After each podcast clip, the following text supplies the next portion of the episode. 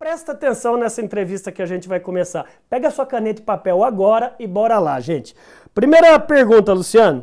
Como que um empresário, um gestor e vendedor começa a vencer a mediocridade? Vixe, Maria, cara. Te peguei. Isso é, tem que começar de pequeno, né? Porque é, você tem que ser um, um, inconformado. Começa assim, cara. Você não pode se conformar. Então, eu não me conformo com as coisas. Eu sei como elas são, eu sei que o mundo é injusto, eu sei como é que as coisas funcionam, eu sei que uh, uh, não dá para ter igualdade, não dá para ser igual, né? é, tudo é muito complicado, eu sei que é assim, mas não preciso me conformar com isso. Então eu tenho que, a partir desse momento de ser um inconformado, começar a me mexer para mudar o estado das coisas. Tá? Então, se eu não gosto do emprego onde eu estou, eu tenho que fazer alguma coisa para mudar. Por que, posso... que será que a maioria das pessoas mais reclamam e tem o síndrome do coitadismo e não tem essa postura? Onde você acha que está o meme principal, né? Na neurociência a gente chama de meme, Sim. essa coisa que vem do meme do Richard Dawkins, do etólogo britânico. Mas, cara, de onde que vem essa raiz nefasta? Cara, tem, tem muitas explicações. Uma das explicações que eu gosto e o pessoal fica puto da vida é porque eu digo o seguinte, cara, o Brasil é um país que nós temos uma cultura de formação católica, cara.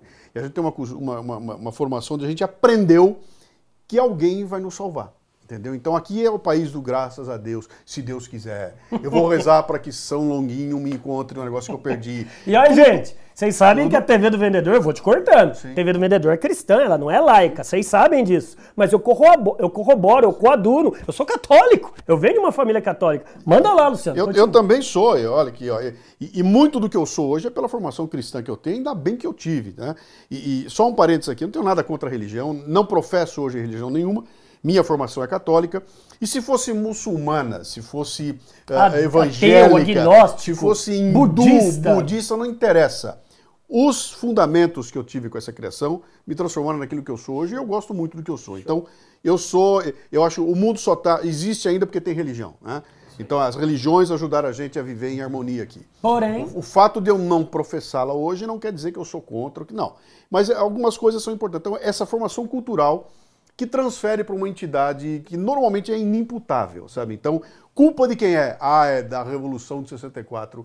Cara, isso, isso, isso é inimputável, né? Ah, porque fomos descobertos pelos portugueses. Ah, porque é, é, tudo é culpa de uma entidade maior. Então a culpa é do prefeito, do governador, do presidente, nunca é minha, né? E o ponto que eu bato aqui é o seguinte, cara, tem uma coisa do indivíduo ser dono das suas escolhas que assim como eu posso escolher, eu tenho que assumir responsabilidades. Então a primeira coisa, se eu quero deixar de ser medíocre, é entender que eu não nasci medíocre, eu estou medíocre, estar medíocre